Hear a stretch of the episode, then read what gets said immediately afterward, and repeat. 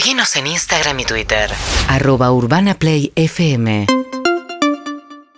Bueno, Fabricio Ballarini, biólogo, nuestro columnista científico. Fabri, Vamos a hablar de la variante Delta, estamos bastante preocupados y de las variantes en general. Quiero contar una cosa para que tengamos en la cabeza. Los virus van a mutar todo el tiempo y de hecho el, COVID es uno de los virus que menos muta comparado a otros virus como por ejemplo el del HIV. O sea, pero cambia bastante poco. Lo que tenemos que saber es que el invento de la variante o la denominación de la variante es bastante... Sí, de fondo hay Una sirena. hay una sirena. Eh, es- esto porque Fabri está en la terraza, nuestro móvil terraza, y pasa una sirena en, en algún lugar de Es hermoso Palermo. estar en, en la ciudad. Eh, lo, lo que, lo que podemos decir es que esa denominación no está muy clara, porque imagínate que un virus tiene un montón de nucleótidos, es como si fuese un libro con muchísimas letras.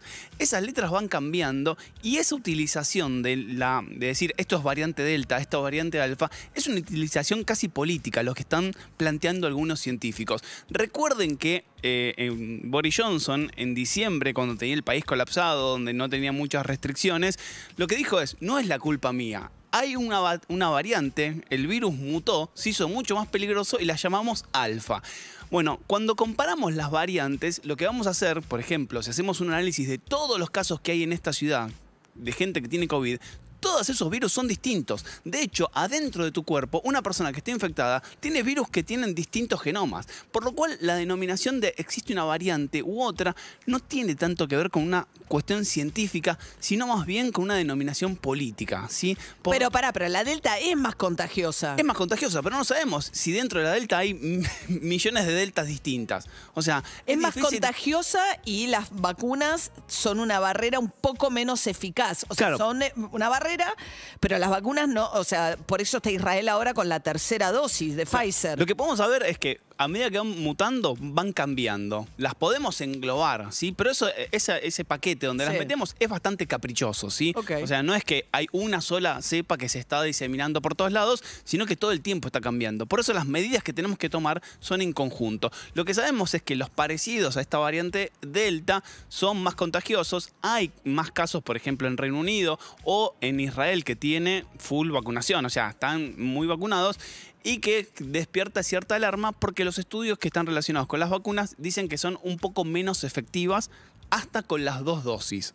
Sí, yo conozco a alguien joven eh, contagiado eh, que vive en Miami, contagiada con eh, coronavirus y dos eh, dosis de Pfizer. Claro, no sabemos si la variante que tiene esta persona es alfa, beta, gamma o delta, pero eso es lo que puede suceder. Lo que tenemos que saber para quedarnos un poco tranquilos, porque decimos hasta cuándo, si esto va a seguir Sí. mutando todo el tiempo, siempre vamos a tener el mismo problema y es lo que nos planteamos y nos genera incertidumbre, es lo que las, las vacunas funcionan, funcionan muy bien con ambas dosis y por ejemplo el, el caso de eh, Israel y Reino Unido cuando tienen mucha vacunación en dos dosis, lo que observamos es que aumentan los casos, y esto es muy importante, pero no aumentan significativamente ni las hospitalizaciones ni las muertes. Por lo cual va a haber más personas que van a tener la enfermedad de forma leve o asintomática. Pero no volvés a la situación del colapso sanitario. Absolutamente no. Claro. Por otro lado, lo que Ahora, están diciendo, sí. perdón, en España, que también hay picos pequeños, pero hay, es que las personas que entran a los hospitales, en su mayoría, por ejemplo, en Andalucía, el 80% son personas no vacunadas, mayores de 50 60 años, que se negaron a la vacunación.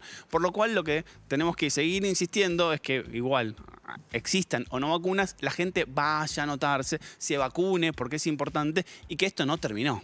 No, claro, eh, dos cosas. Una, el mayor de 35 sin turno desde hoy en la provincia de Buenos Aires, lo anunció ayer Axel Kisilov. Habló Carlos Bianco, un poco el jefe de gabinete Kisilov, diciendo que la Argentina, a diferencia de otros países, tiene alto nivel de adhesión a la vacunación. De hecho, hay 12 millones de bonaerenses que deberían vacunarse, digamos, mayores de 18, porque todavía no hay vacuna pediátrica, si bien debería llegar este fin de semana después del acuerdo de Moderna.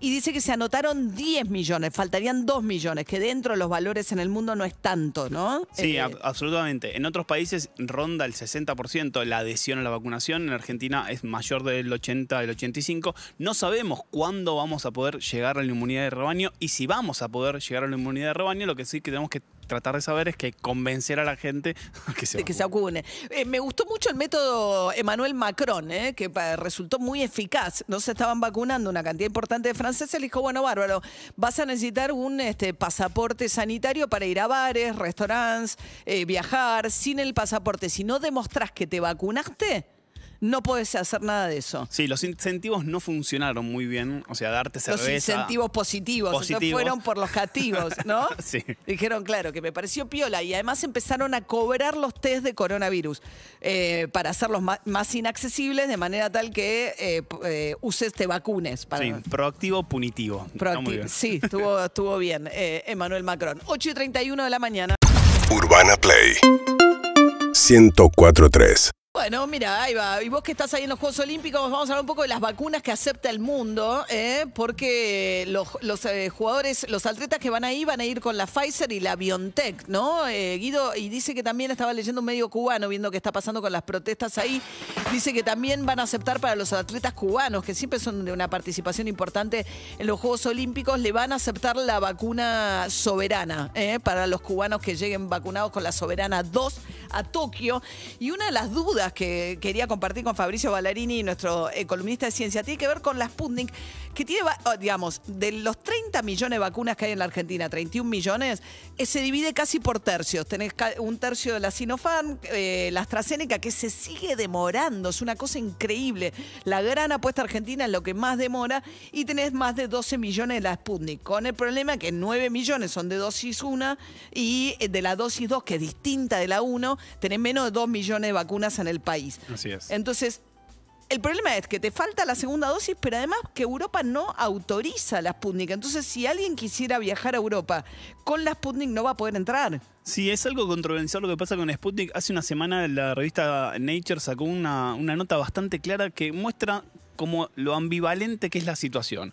Por un lado tenés una vacuna que tiene alta efectividad, que salió en la mejor revista científica de Lancet, mostrando esa efectividad, por lo cual los controles fueron muy, pero muy severos para la publicación, que no sucedió con otras vacunas, por ejemplo, con las vacunas chinas, o sea, que mostró ciertas evidencias, pero que cuando fue a presentar los papeles a la OMS para decir, ok, aprobame la vacuna, tener el visto bueno, ahí recibió varias como cachetazos, o sea, no presentó los papeles a tiempo, no abre las, eh, las fábricas productoras, o sea, es reticente a mostrar datos y eso, eso que parecía anecdótico hace unos meses se volvió un poco reiterativo, porque empezaron a probar otras vacunas, otras vacunas que presentaban menos datos, como por ejemplo las chinas. Así que en ese La sentido... OMS, o sea, las vacunas validadas por la OMS, la Sputnik no está y sí está la China hoy. Están las, están las norteamericanas, están las chinas y no está Sputnik. Están todas las vacunas en distintos grados. Es- son trámites burocráticos, o sea, va a presentar ciertos papeles y después van a haber revisiones. Así que en ese sentido no está. Por eso la, la Unión Europea no autoriza el ingreso de personas que estén vacunadas con la Sputnik, porque está ligado al OMS. ¿Qué dice el fondo ruso? ¿Qué dice eh. Gamaleya? Lo que establece es que dentro de un par de meses, en septiembre y octubre, van a tener esa autorización y que es una cuestión de trámite. Pero sí es muy dual y no es tan lineal, porque por ejemplo, las vacunas chinas tienen buenos resultados, pero no publicaron papers sobre la fase 3. Entonces, ¿por qué la OMS autorizó esas vacunas y no autorizó las otras? Así que hay algo ahí de... Pero hay de falta de, entrega de datos por parte del Instituto Gamaleya. Ah, Eso es lo que denuncian algunos investigadores y lo Y que otras dice cuestiones también, ¿no? Geopolíticas, pero de todas maneras es un problema, digamos, porque si te va, ¿no?